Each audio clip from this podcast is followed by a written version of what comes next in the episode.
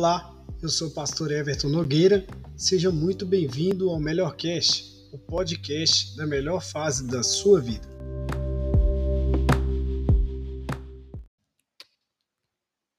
Boa noite, meus irmãos. A paz. Vamos iniciar o nosso culto. Terça na palavra. Quero convidar você a se colocar de pé. Vamos iniciar o nosso culto como de costume com oração. Ó Pai, em nome de Jesus. Senhor, nós te louvamos pela oportunidade que o Senhor nos concede de mais uma vez estar na tua casa. Te pedimos, Deus, que a tua palavra ela venha ao encontro da necessidade, Senhor, dos nossos corações, que nos traga esperança, Senhor, que nos traga, ó Deus, paz aos nossos corações, por sabermos que aquilo que o Senhor reservou para nós é muito melhor é muito maior do que tudo que ouvimos, vimos até aqui, ó Pai.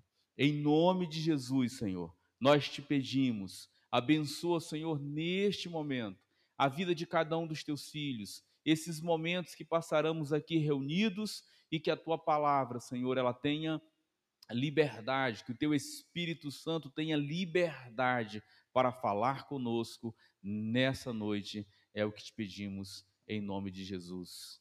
Amém. Louvado seja o Senhor. Podeis assentar, meus irmãos. Para quem não me conhece, me chamo Paulo. E para quem não sabe, estamos numa sequência de estudos sobre escatologia e hoje estaremos falando sobre novos céus e nova terra. Estamos caminhando já para o final desse estudo sobre escatologia.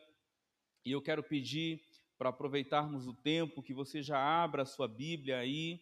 Nós vamos ler dois textos como base daquilo que iremos usar como reflexão hoje. O primeiro deles está em Apocalipse, capítulo 21, a partir do verso 1. E depois leremos também Isaías capítulo 65, verso 17. Apocalipse, capítulo 21, a partir do verso 1, nos diz assim o texto sagrado: E vi um novo céu e uma nova terra, porque já o primeiro céu e a primeira terra passaram e o mar já não existe. E eu, João, vi a cidade santa, a nova Jerusalém que de Deus descia do céu, adereçada como uma esposa ataviada para o seu marido. E ouvi uma grande voz do céu que dizia: Eis aqui o tabernáculo de Deus com os homens, pois com eles habitará, e eles serão o seu povo, e o mesmo Deus estará com eles e será o seu Deus e Deus limpará de seus olhos toda a lágrima, e não haverá mais morte, nem pranto, nem clamor, nem dor, porque já as primeiras coisas são passadas. E o que estava assentado sobre o trono disse: Eis que faço novas todas as coisas. E disse-me: Escreve, porque estas palavras são verdadeiras e fiéis. E disse-me mais: está cumprido. Eu sou o Alfa e o Ômega, o princípio e o fim. E a quem quer que tiver sede, de graça lhe darei da fonte da água da vida. Quem vencer, herdará todas as coisas, e eu serei o seu Deus, e ele será meu filho. Mas quanto aos tímidos, e aos incrédulos, e aos abomináveis, e aos homicidas, e aos que se prostituem, e aos feiticeiros, e aos idólatras, e a todos os mentirosos. A sua parte será no lago que arde com fogo e enxofre, que é a segunda morte. E veio a mim um dos sete anjos que tinham as sete taças cheias das últimas sete pragas, e falou comigo, dizendo: Vem, mostrar-te-ei a esposa a mulher do cordeiro, e levou-me em espírito a um grande e alto monte, e mostrou-me a grande cidade, a santa Jerusalém, que de Deus descia dos céus. Glória a Deus. O segundo texto, irmãos, Isaías 65, verso 17. Isaías 65, 17 nos diz assim: Porque eis que eu crio novos céus e nova terra, e não haverá mais lembranças das coisas passadas, nem mais se recordarão. Louvado seja Deus. Irmãos, a promessa de que teríamos um novo céu e, a nova, e uma nova terra já foi feita muito tempo antes da revelação dada a João no livro de Apocalipse. Essa esperança, essa promessa, ela já foi manifestada por meio do profeta messiânico, por meio do profeta Isaías, como vimos aqui em Isaías, capítulo 65, verso 17. E hoje eu quero trazer aqui uma reflexão, quero trazer aqui esse estudo baseado em três pontos principais. O primeiro deles, sobre o porquê da renovação dos céus e da terra. O segundo, sobre como se dará esse processo de renovação. E o terceiro, mais propriamente, sobre a nova Jerusalém. Nós lemos aqui no capítulo 21, João recebendo a revelação sobre o novo céu e a nova terra. Mas se voltarmos um pouquinho, irmão, só para nos situarmos no contexto escatológico em que estamos, nós vamos ver aí no capítulo 20 de Apocalipse alguns fatos interessantes acontecendo. O primeiro deles, e que nós observamos, é os fiéis reinando com Cristo durante mil anos. Depois nós vemos também Satanás sendo solto e em seguida sendo vencido para sempre. Ainda no capítulo 20, nós vamos ver sobre o relato acerca sobre o juízo final.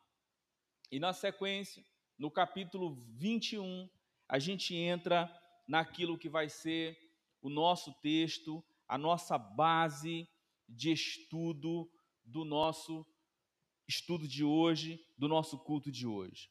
Primeiro, o que precisamos saber nesse início, nesse primeiro ponto, todas as coisas serão renovadas.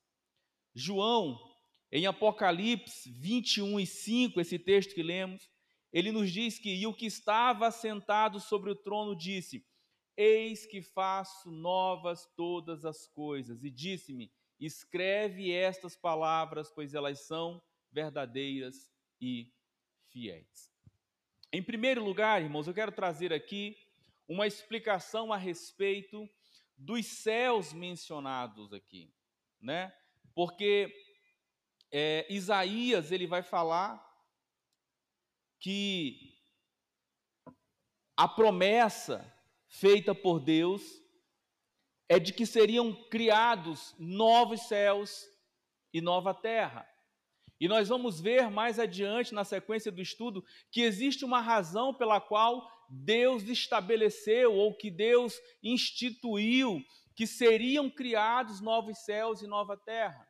Mas para isso nós precisamos entender aqui o conceito de céu aqui utilizado não necessariamente é o conceito ou o céu onde Deus habita, ou os céus dos céus, como nos diz em Deuteronômio 10 e 14, quando diz assim: Eis que os céus e os céus dos céus são do Senhor, a terra e tudo que nele há.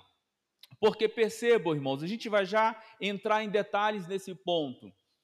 A razão pela qual céus e terra precisam ser renovados é por conta da ação do diabo, da ação e dos, do, das consequências do pecado na terra, no universo, no céu cósmico, não no céu morada de Deus.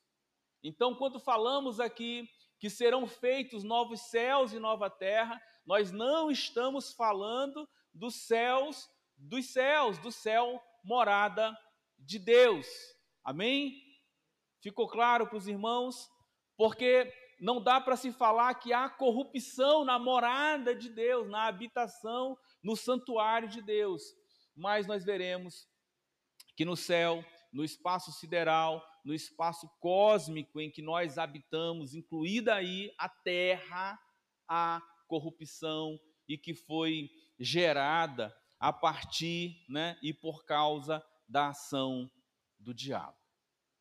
A gente vê, irmãos, o relato bíblico deixa isso muito claro, que o universo ele foi transtornado com a queda de Lúcifer, quando este, antes mesmo da criação do mundo, do relato lá de Gênesis capítulo 1, utilizando-se do seu livre arbítrio, ele se voltou contra Deus, querendo ser Deus, promoveu uma rebelião contra Deus e por isso foi expulso do céu.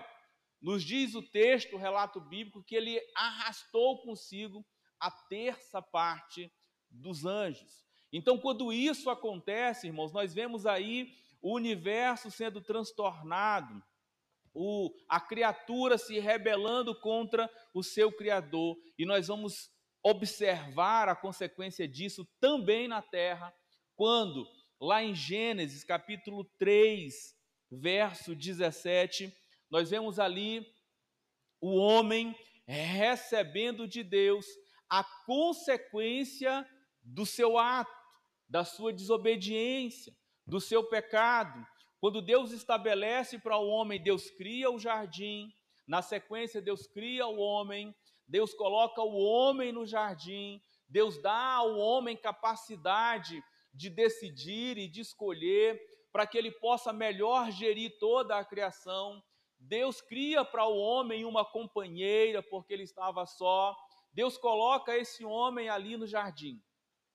E esse homem, usando dessa liberdade, ele cede à tentação, ao engodo, ao artifício da serpente que representa o diabo e ele come do fruto proibido, do fruto da árvore da qual ele não deveria comer.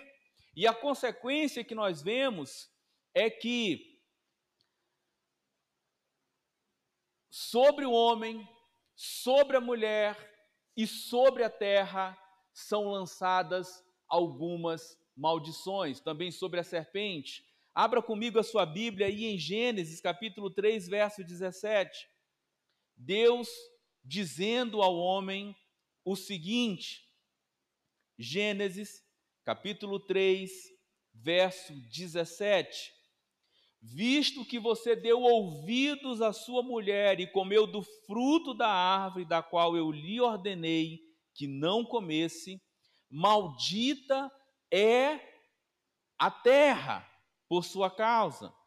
Com sofrimentos você se alimentará dela todos os dias da sua vida. Irmãos, quando o homem peca, diversas consequências elas começam a surgir. Tem consequência para o próprio homem, o trabalho dele agora seria mais pesaroso. Tem consequência para a mulher, tem consequência para a terra, tem consequência para a serpente. Então o pecado ele entra no, na terra, ele entra é, é, no jardim, ele entra na vida da, da criação de Deus, da obra-prima da criação, trazendo aí maldição sobre a terra. Então, essa é a razão pela qual Deus estabeleceu muito, muito tempo atrás, muito antes dessa revelação ser dada a João, que ele faria, que ele criaria novos céus e nova terra. E essa ação do diabo sobre a terra, irmãos, ela é também verificada quando lá no relato de Jó, no capítulo 1, perdão, capítulo 2, verso 1 e 2, a gente vê ali o relato do diabo afirmando, ao ser perguntado de onde ele vinha, que, abre aspas, né, ele vinha de rodear a terra e de passear por ela, fecha aspas. Então, a gente verifica aqui o próprio diabo relatando que ele, a sua ação, ele, ela se dá no âmbito da terra, de rodear a terra e de verificar o que os homens fazem, o que é, é, os homens realizam aqui na terra e de influenciar também a atitude deles. Tanto que Deus ali, ele começa a, a, a relatar a respeito de Jó, viste lá o meu servo Jó, e aí o diabo começa a levantar uma série de teses. Tem um livro interessantíssimo do pastor Hernandes Dias Lopes, que ele vai falar sobre as teses de Satanás, que aí Satanás começa a levantar algumas teses a respeito da razão pela qual Jó era fiel. E aí Deus nomeia, né? O pastor Hernandes vai falar isso ali no livro dele, Jó, como um representante de Deus, para mostrar que a fidelidade de Jó não estava vinculada àquilo que ele tinha, mas porque ele amava a Deus verdadeiramente. É um livro muito interessante, vale a pena adquirir. Então, nós vemos aqui nesse relato de Jó, capítulo 2, verso 1 e 2, mais uma vez confirmando a ação do diabo sobre a terra e sobre a criação de Deus sobre a terra. Paulo também vai relatar isso em Efésios capítulo 2, ele vai falar no verso 1 e 2 também, é, sobre a ação na esfera espiritual em meio ao ambiente cósmico e aos homens sem Deus. Diz assim Paulo no capítulo 2, verso 1 e 2 de Efésios: E vos vivificou, estando vós mortos em ofensas e pecados, em que noutro tempo andastes segundo o curso deste mundo, segundo o príncipe das potestades do ar, do espírito que agora opera nos filhos da desobediência. Então a gente percebe, irmãos, que existe uma influência, existe um poder, existe uma ação do diabo, não só sobre as coisas que foram criadas, mas também sobre a criação. Paulo aqui coloca os filhos da desobediência. Nós sabemos que sobre o crente fiel e que não vive sobre a prática do pecado, o diabo não tem poder sobre a vida deles, mas ele o tem sobre aqueles que vivem na prática do pecado, sobre aqueles que vivem na desobediência. Um outro texto que confirma essa ação do mal, maligna, do diabo sobre a terra é na mesma carta de Paulo aos Efésios, capítulo 6, verso 12, que diz assim: Porque não temos que lutar contra a carne e o sangue, mas sim contra os principados, contra as potestades, contra os príncipes das trevas deste século, contra as hostes espirituais da maldade nos lugares celestiais. Paulo deixa muito claro, irmãos, que a nossa luta aqui nesse mundo, ele não é contra a carne, nem contra o sangue, ou seja, ela não é contra o nosso é, é, contra o nosso companheiro, contra o, o, o nosso irmão, contra o ser humano igual a gente. Que a nossa luta, do ponto de vista bíblico e espiritual, ela é contra principados, contra potestades que habitam nas, nas regiões celestiais. Então nós temos uma luta espiritual sendo travada e Paulo traz isso muito claramente, que essa luta, ela é travada nos lugares celestiais. Paulo deixa claro que existe esse embate. Paulo deixa claro que existe essa ação, que existe essa resistência e que por essa razão, irmãos, essa terra, esses céus, eles precisam ser renovados. É por essa razão que João enxerga, que João ele tem ali a revelação no capítulo 21 da criação de novos céus e de nova terra.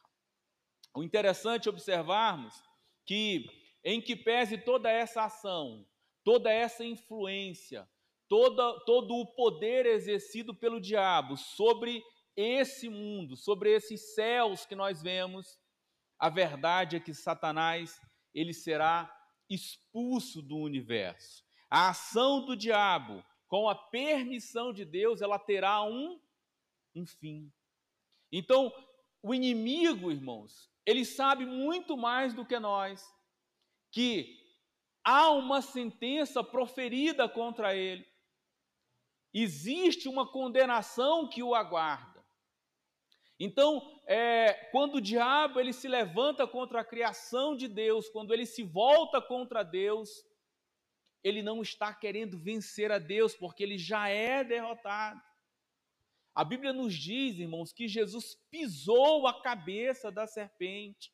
Lá em Gênesis capítulo 3, o texto que nos fala da queda do homem traz também ali já uma promessa de que o filho da mulher, o descendente da mulher, ele pisaria a cabeça da serpente. Já era uma profecia a respeito de Jesus, o filho de Deus. Então, é, Apocalipse capítulo 20, verso 10, por isso eu fiz questão de mencionar esse capítulo que antecede que estamos estudando, diz assim: o verso 10 do capítulo 20: E o diabo que os enganava foi lançado no lago de fogo e enxofre, onde está a besta e o falso profeta, e de dia e de noite serão atormentados para todo o sempre. Uma vez cessada a ação do diabo sobre a terra, uma vez cessada a influência do inimigo das nossas almas sobre o cosmos, sobre o universo, sobre a criação, sobre nós, que somos a obra-prima da criação de Deus, instaura-se, inicia-se um processo de renovação de novos céus e de nova terra. Até aqui tudo bem? Os irmãos têm alguma pergunta que queiram fazer? Se tiverem, fique à vontade, tá, irmãos? É um estudo e o objetivo aqui é que vocês tragam as dúvidas ou que pergunte caso surja alguma à medida que a gente for ministrando. Passo então ao ponto. Perdão, irmão Kleber.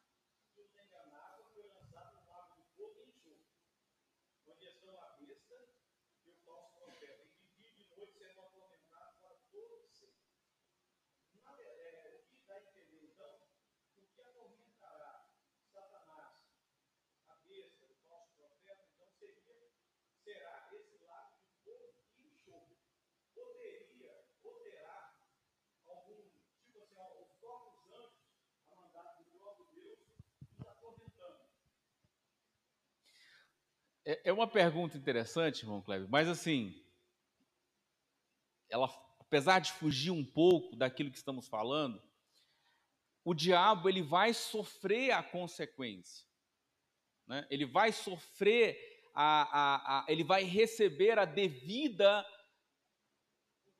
punição, juízo sobre os seus atos. E a Bíblia nos diz aqui que é o lago de fogo e enxofre. Eu não sei detalhar se vai haver alguma ação de anjos, eu creio que não. Né?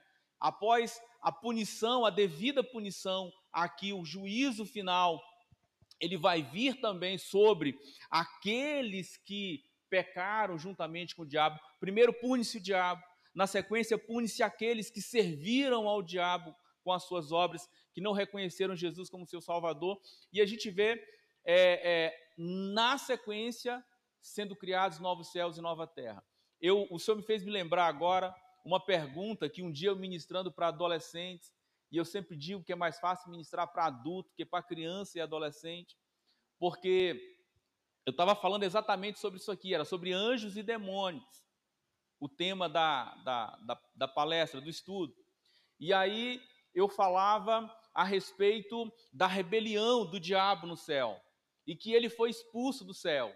Aí um rapazinho de, eu acho que uns 10 anos, filho de uma irmã lá da nossa igreja, levantou a mão e perguntou: Mas irmão, eu queria saber como que ele foi expulso. Deus pegou ele assim, segurou, pegou o pé e fez assim, empurrou ele e jogou.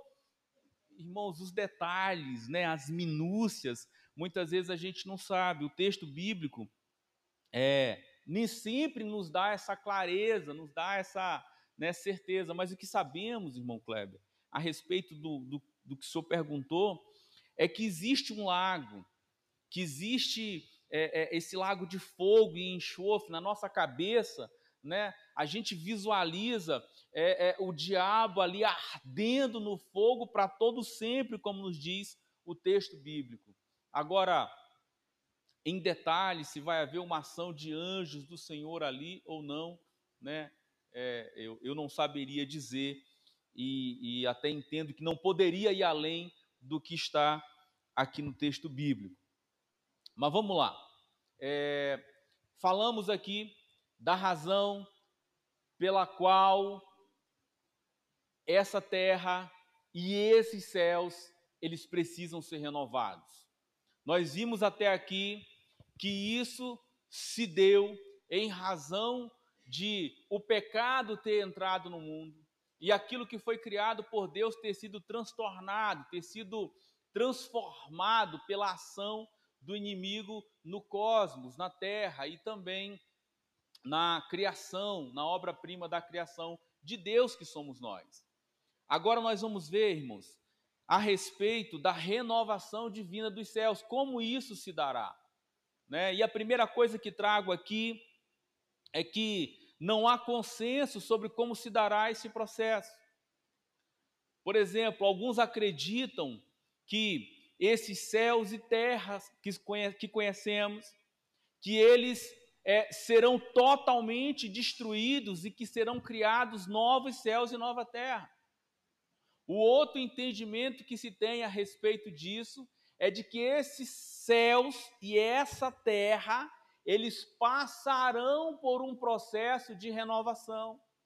Então, existem esses dois posicionamentos. É verdade que esse último ele prevalece, né? Acredita-se há um certo consenso a esse respeito. E aí eu trouxe aqui a posição de dois teólogos, né? O primeiro deles é o Isbe.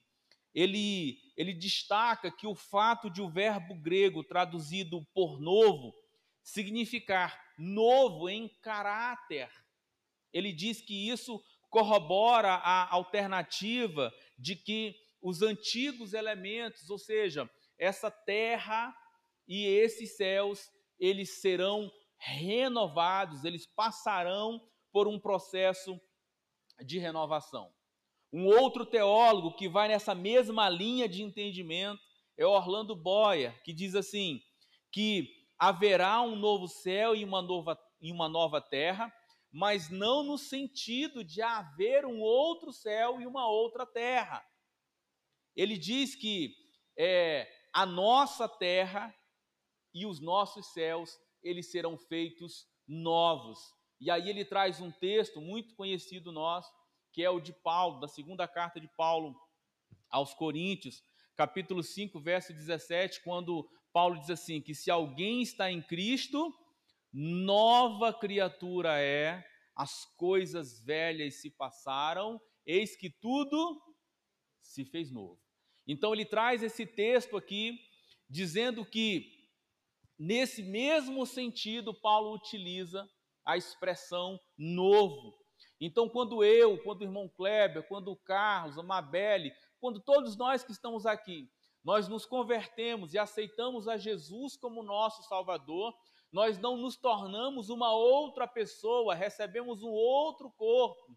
Não, nós temos o nosso caráter transformado, nós nos tornamos uma nova pessoa, sendo a mesma velha pessoa que éramos antes. Ou seja, nós nos tornamos uma nova criatura, mas no sentido de uma mudança interior. E uma outra leitura que eu vi, não trouxe aqui, mas é, de um teólogo que diz que não faria muito sentido Deus destruir essa terra totalmente, Deus destruiu o céu totalmente para criar novos céus e nova terra, é, porque de certa forma Deus estaria dizendo que a ação do diabo sobre a terra foi superior à ação de Deus. É como se Deus estivesse é, é, é, dizendo: olha, a terra foi transtornada de tal forma que eu não consigo mudar, não consigo mais é, transformar, não consigo renovar. Então, não faria muito sentido nesse aspecto. Essa é a primeira primeiro ponto, né, a primeira questão que eu trago aqui a respeito dessa divergência. E aí eu trago também uma outra observação, irmãos, em relação à questão da renovação, que é, é o contexto histórico em que vivemos. Né? E eu trouxe aqui um texto do pastor Elinaldo Renovato, onde ele diz o seguinte: a história da humanidade na Terra é mais marcada por tragédias que pelos êxitos e coisas boas. O tempo em que os homens eram dominados pela lei do mais forte nos tempos passados, quando imperadores e reis tinham o poder de vida e de morte, quantas injustiças foram perpetradas. Então, a terra, ela precisa e ela vai passar por esse processo de renovação, não de criação de uma nova terra, essa sendo destruída, já vimos que não, mas também em razão desses fatos. E aí eu trouxe aqui um apanhado histórico recente, irmãos. Quando a gente olha para o mundo hoje, o que nós enxergamos? Nós enxergamos dois países em guerra, dois países num conflito armado. Nós estamos na iminência, irmãos, de uma terceira guerra mundial. E as consequências que nós já vemos são destruição, morte, fome, pobreza, desgraça nos países envolvidos nesse conflito, sobretudo e quase que exclusivamente sobre a Ucrânia, que é o país que está sendo atacado. Mas um outro relato que nós temos e que nós vemos aqui é o de Hebreus, capítulo 11, verso 36 a 39, nos traz um relato interessantíssimo ali num texto que ficou conhecido como a Galeria dos Heróis da Fé, onde a gente vê um relato a respeito de fatos pelos quais passaram aqueles que iniciaram a igreja. Diz assim o texto de Hebreus, capítulo 11, verso 36 a 39.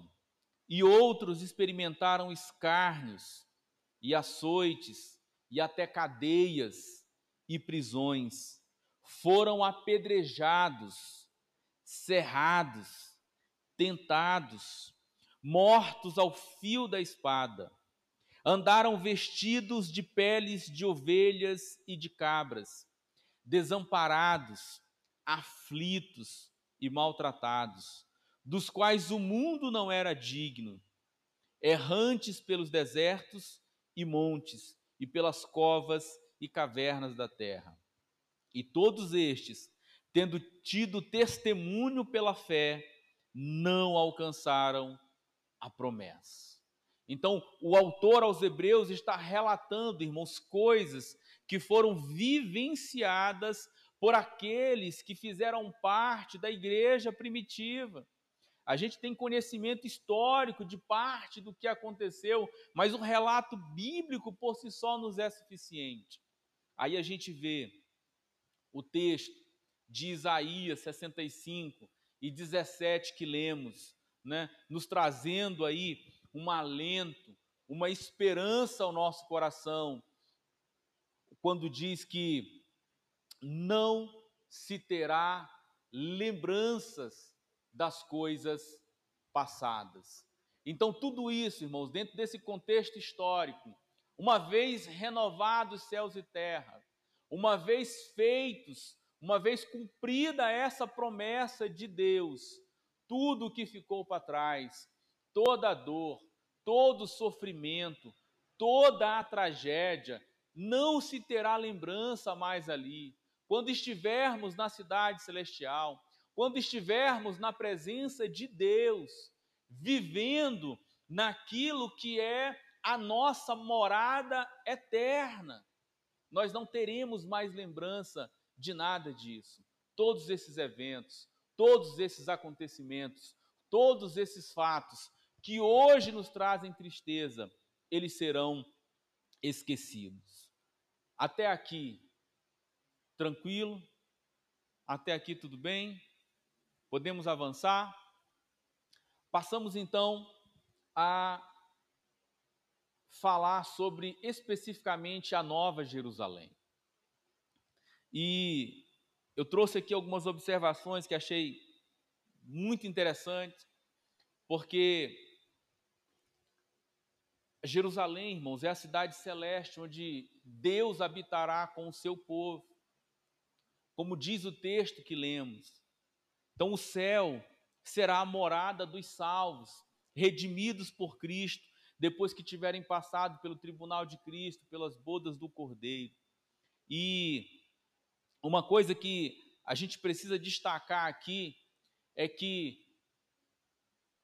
João ele recebe ali a revelação, né, claro, de forma muito simbólica, de como é o céu, e ele traz algumas características ah, daquilo que é a Jerusalém celestial. Eu vou mencionar com os irmãos. Mas um fato que chama muito a atenção, e o ISB ele destaca isso, é que o melhor de tudo, irmãos, o melhor de tudo é que no céu nós teremos a presença de Deus ali. Por mais que um lugar seja bom, por mais que um lugar seja bonito, por mais que a gente se sinta bem nesse lugar, se não tiver ali a presença de Deus, irmãos, não é um lugar que nós devemos almejar estar. O salmista nos diz, né, é, que mais vale um dia nos átrios do Senhor do que mil em outro lugar. O salmista trazia aqui, irmãos, a reflexão exatamente esse ponto. O melhor lugar para nós estarmos é o lugar aonde Deus está. E aí João, quando faz o relato do novo céu, da nova terra, quando ele fala sobre a nova Jerusalém, ele fala que Deus habitará ali e Deus estará com o seu povo. E aí um, um fato interessante também, que o ISB ele, ele segue é, é, mencionando sobre isso, é que Deus, desde o início, irmãos, da criação, quando Deus cria o homem, ele deixa muito evidente a sua vontade, o seu desejo de estar com o homem de se relacionar com a sua criação. O, o Isbe, ele destaca que quando Deus cria o homem coloca ele lá no jardim, Deus vem visitar o homem ao final de cada dia. Ele vem conversar com o homem. Então, no início, Deus estava com o homem no jardim. Daí o homem peca. E aí Deus é, é, ele, ele resolve, né, ele chama Abraão para, a partir de Abraão, fazer uma nação, um povo santo. Deus estabelece uma aliança com Abraão, e aí Deus passa a, a habitar com o povo de Israel no tabernáculo. Primeiro, Deus estava com o homem no jardim. Depois ele vem e passa a habitar no tabernáculo que foi dado por Deus a Moisés a, a, as características, a forma como deveria ser feito. Posteriormente, Salomão ele faz o templo e Deus passa a habitar no templo. Quando Israel peca, irmãos, Deus deixa essas habitações. E aí nós vemos Jesus vindo à terra, e João, no capítulo 1 do Evangelho de João, no verso 14, João vai dizer assim: E o Verbo se fez carne e habitou entre nós. Algumas versões vai dizer tabernaculou entre nós. Então nós vemos Deus habitando na terra com a sua própria criação. Posteriormente, Jesus, ele é crucificado, morre, ele ressuscita e ele sobe aos céus, ele é assunto aos céus. E ele diz: "Olha, eu vou para o Pai, mas eu não vos deixarei só". E agora Deus passa a habitar não mais como está em Atos capítulo 7, verso 48, não mais em templos feitos por mãos humanas, mas ele passa a habitar dentro de nós. Quando Paulo fala, escrevendo aos Coríntios, no capítulo 6, verso 19, Paulo vai dizer que nós somos o templo do Espírito Santo. E agora Deus passa a habitar dentro de nós. E no final, quando céus e terra forem renovados, quando nós entrarmos na Jerusalém celestial, nós vamos estar habitando, irmãos, com o próprio Deus. Então eu quis trazer aqui esse apanhado, porque de fato é muito interessante a gente analisar, fazer esse apanhado histórico e ver que sempre foi a vontade de Deus de estar com o homem, que Deus sempre criou um meio, Deus sempre criou uma forma, e nos dias de hoje, irmãos, é importante pontuar isso aqui. Nós não estamos só. Eu me lembro sempre, quando falo disso, do que está escrito no Salmo 139, quando o salmista diz assim: Se eu for até o mais altos céus, ali tu estás. Se eu descer ao mais profundo dos mares, ali tu também estás. Então não existe lugar algum onde a gente possa ir que a gente vai ficar longe ou distante da presença de Deus. Um terceiro fato que eu quero trazer aqui a reflexão que é também extraída da obra de Wisby, é que lá no, capítulo, no verso 1 do capítulo 21, João vai dizer assim: Vi um novo céu e uma nova terra, porque já o primeiro céu e a primeira terra passaram e o mar já não existe. Então, o Isbe vai trazer aqui uma explicação para essa expressão de que talvez João não tenha dito mar num sentido literal, de que lá não haveria mar, não, não haveriam os oceanos. Acredita-se que talvez a terra ela seja organizada de uma maneira diferente como é hoje. Né? Quem se lembra aí das aulas de geografia lá do primário, vai lembrar que antigamente, né, os nossos professores dizem que havia aquela teoria científica da Pangeia, né, de um grande continente que com o deslocamento das placas tectônicas foram criando, foram sendo criados aí os continentes que nós conhecemos hoje, mas que antes eles eram todos um, um só. Então há quem entenda que com a criação, com a renovação desses céus e dessa terra, nós teremos uma reorganização da, da terra, não como nós vemos hoje, mas talvez algo próximo daquilo que os cientistas dizem, né, que, que foi a Pangeia. Mas um fato interessante que o Wisby destaca aqui é que talvez João não estivesse se referindo a amar no sentido literal. E aí ele traz a, a, a observação de que mar no tempo de João representava perigo, tempestades e separação. E aí ele observa que o próprio João, quando recebe a revelação do Apocalipse, ele está preso numa ilha que era a ilha de Patmos. Então, naquela ilha ele estava rodeado ali por águas. Então, exatamente as águas, o mar representava essa separação, essa prisão e, e morte para muitas pessoas. Então, ele nos traz a, a, a memória esse fato de que talvez o apóstolo João, ao receber essa revelação, quando ele diz que o mar já não existe mais, talvez ele estivesse se referindo exatamente a esse contexto histórico que falamos aqui, do sofrimento, da dor, da morte, da tristeza, a que todos nós estamos submetidos enquanto vivos estamos aqui na terra. Amém até aqui, meus irmãos?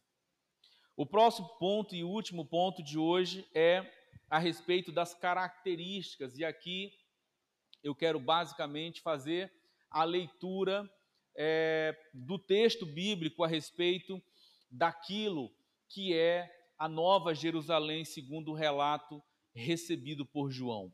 Primeira característica que eu cito aqui, né? Ela é preparada no céu, tá? Em Apocalipse 21 e 2, onde João diz assim: "E eu, João, vi a santa cidade, a nova Jerusalém, que de Deus descia do céu, adereçada como uma esposa ataviada para o seu marido.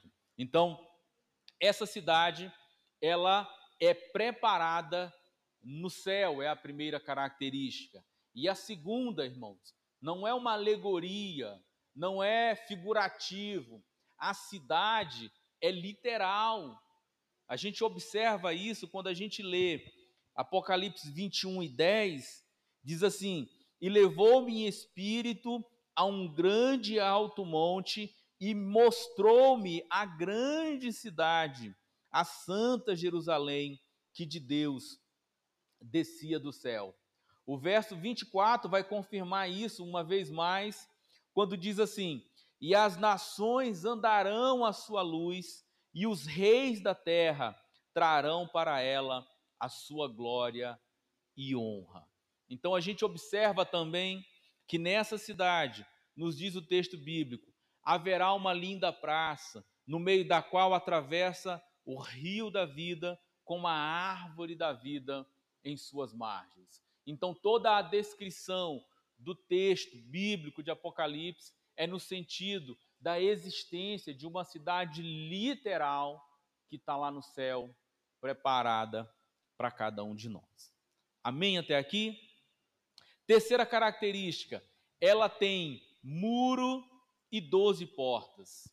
Diz assim os versos 12 e 13 do capítulo 21. E tinha um grande alto muro, com doze portas, e nas portas doze anjos, e nomes escritos sobre elas, que são os nomes das doze tribos dos filhos de Israel. Do lado do levante tinha três portas, do lado do norte, três portas, do lado do sul, três portas, do lado do poente, três portas. Há quem entenda, irmãos, que essa representação de cada porta como sendo uma das tribos, das doze tribos de Israel, significa também que todos os povos da terra estarão ali representados, que há salvação, que há lugar, que há chance, né, ou oportunidade por meio do sacrifício de Cristo, quando João escrevendo é, no capítulo 3, verso 16, que Deus enviou o seu Filho ao mundo para que todo aquele que nele crê não pereça, mas tenha vida eterna essa referência às doze tribos aqui seria uma referência a todas as nações da terra, a todas que foram alcançadas pelo sacrifício de Cristo. A próxima característica que nós podemos mencionar são os doze fundamentos da cidade. E aqui tem uma característica, dentro dessa característica tem algo interessante, porque no verso 14 diz assim: e o muro da cidade tinha doze fundamentos, e neles os nomes dos doze apóstolos do Cordeiro. O fato interessante aqui, irmãos, é que o nome dos apóstolos nos fundamentos representam a igreja de Cristo como coluna e firmeza da verdade, como disse Paulo quando escrevia a Timóteo, na primeira carta de Paulo a Timóteo, capítulo 3, verso 15, através da doutrina dos apóstolos que representa a mensagem do evangelho de Cristo. Como eu disse, muito do que João recebe a respeito da Jerusalém celestial é simbólico, não é literal. E a gente observa aqui o relato sobre as doze portas, sobre o muro e agora sobre os doze fundamentos. Uma outra coisa, uma outra característica que a gente pode citar aqui é a que está no verso 16 e 17, que é acerca do formato cúbico da terra, da cidade, melhor dizendo, né? O comprimento, a largura e a altura têm a mesma medida, a saber, 12 mil estádios, que equivalem a 2.400 quilômetros. Carlos quer dar, dar exata aí. É grande. Se fôssemos calcular, né, cubicar, daria uma área muito grande, gigantesca. E, ao mesmo tempo, eu penso né, que todos os salvos, irmãos, da terra, terão um lugar ali. Todos os salvos da terra terão morada na Jerusalém celestial. Então, apesar aqui de é, o texto fazer menção né, a esses estádios, né, eu não sei se deveríamos, esses 12 mil estádios, fazer uma leitura literal desse, desse tamanho ou dessa dimensão da Jerusalém celestial.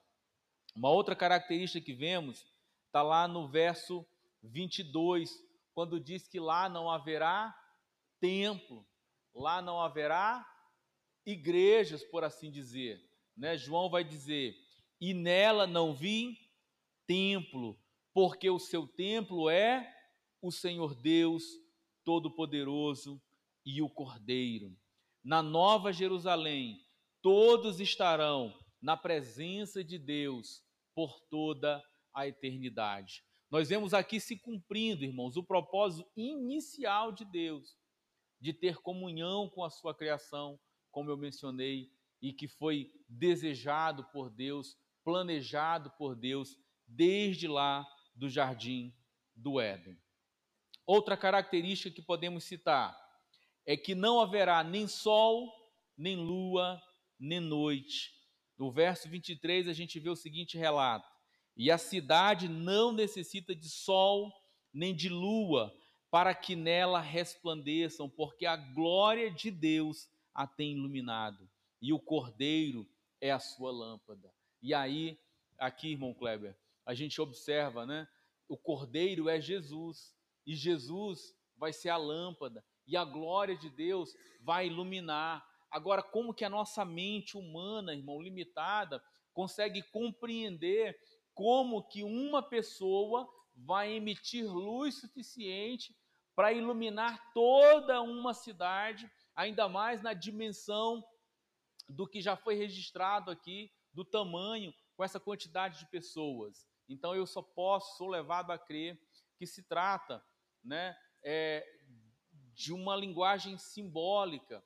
E, e eu penso, né, dentro da limitação, minha limitação humana, que apesar de, de a gente não compreender o que a gente entende, é que se a luz do sol é algo bonito, traz luz, traz vida, e segundo a ciência, a gente só consegue perceber as cores e as coisas que vemos, porque há incidência de luz ali. Imagina como não será no céu, irmãos, onde a luz do sol será desnecessária, porque o próprio Cordeiro de Deus a iluminará. Então, penso eu que será algo maravilhoso. Outra característica, irmãos, é que lá não haverá pecado. Então, lá, primeiro, que não entrará pecado, né? Isso está no verso 27. E não entrará nela coisa alguma que contamine e cometa abominação e mentira, mas só os que estão escritos no livro da vida do Cordeiro. Todos, irmãos. Eu mencionei aqui no estudo passado, as pessoas hoje reivindicam muito liberdade e quase sempre liberdade para fazer coisas erradas, liberdade para fazer aquilo que lhes convém, sem levar em consideração se isso agrada ou não a Deus, se isso está ou não de acordo com a vontade de Deus manifestada em Sua palavra. Mas Paulo, escrevendo aos Coríntios, no capítulo 6, verso 10, ele traz um rol de pessoas, de práticas que não serão admitidas no céu. Diz assim Paulo: Não erreis, nem os devassos, nem os idólatras, nem os adúlteros, nem os efeminados, nem os sodomitas, nem os ladrões, nem os avarentos, nem os bêbados, nem os maldizentes, nem os roubadores herdarão o reino de Deus. Então, não haverá pecado. Todas essas pessoas estarão excluídas do céu, não terão lugar na morada de Deus. Todos os que praticam atos indignos aos olhos de Deus não terão acesso à nova Jerusalém. Seu lugar de destino é o inferno. Salmo capítulo 9, verso 17, vai nos trazer exatamente essa mensagem, quando diz assim: Os ímpios serão lançados no inferno, e todas as nações que se esquecem de Deus. Amém, meus irmãos? Para encerrar, quero trazer aqui um comparativo da obra de Wisby, onde ele diz assim: que o que começou em Gênesis é concluído em Apocalipse. Aí ele traz um quadrinho aqui onde diz assim: Gênesis, os céus e a terra são criados. Apocalipse, novos céus e nova terra. Gênesis, a noite é definida. Apocalipse, não há mais noite. Gênesis, os mares são criados. Apocalipse, os mares não existem mais. Gênesis, a maldição é anunciada. Apocalipse, não existe mais maldição. Gênesis, a morte entra na história. Apocalipse, não há mais morte. Gênesis, o homem é afastado da árvore. Apocalipse, o homem é restaurado ao paraíso. Gênesis, a tristeza e a dor têm início. Apocalipse, não há mais lágrimas nem dor. Amém, meus irmãos? Eu trouxe aqui, achei um comparativo interessantíssimo que o Wisby faz sobre a obra da criação em Gênesis e como tudo é finalizado em Apocalipse.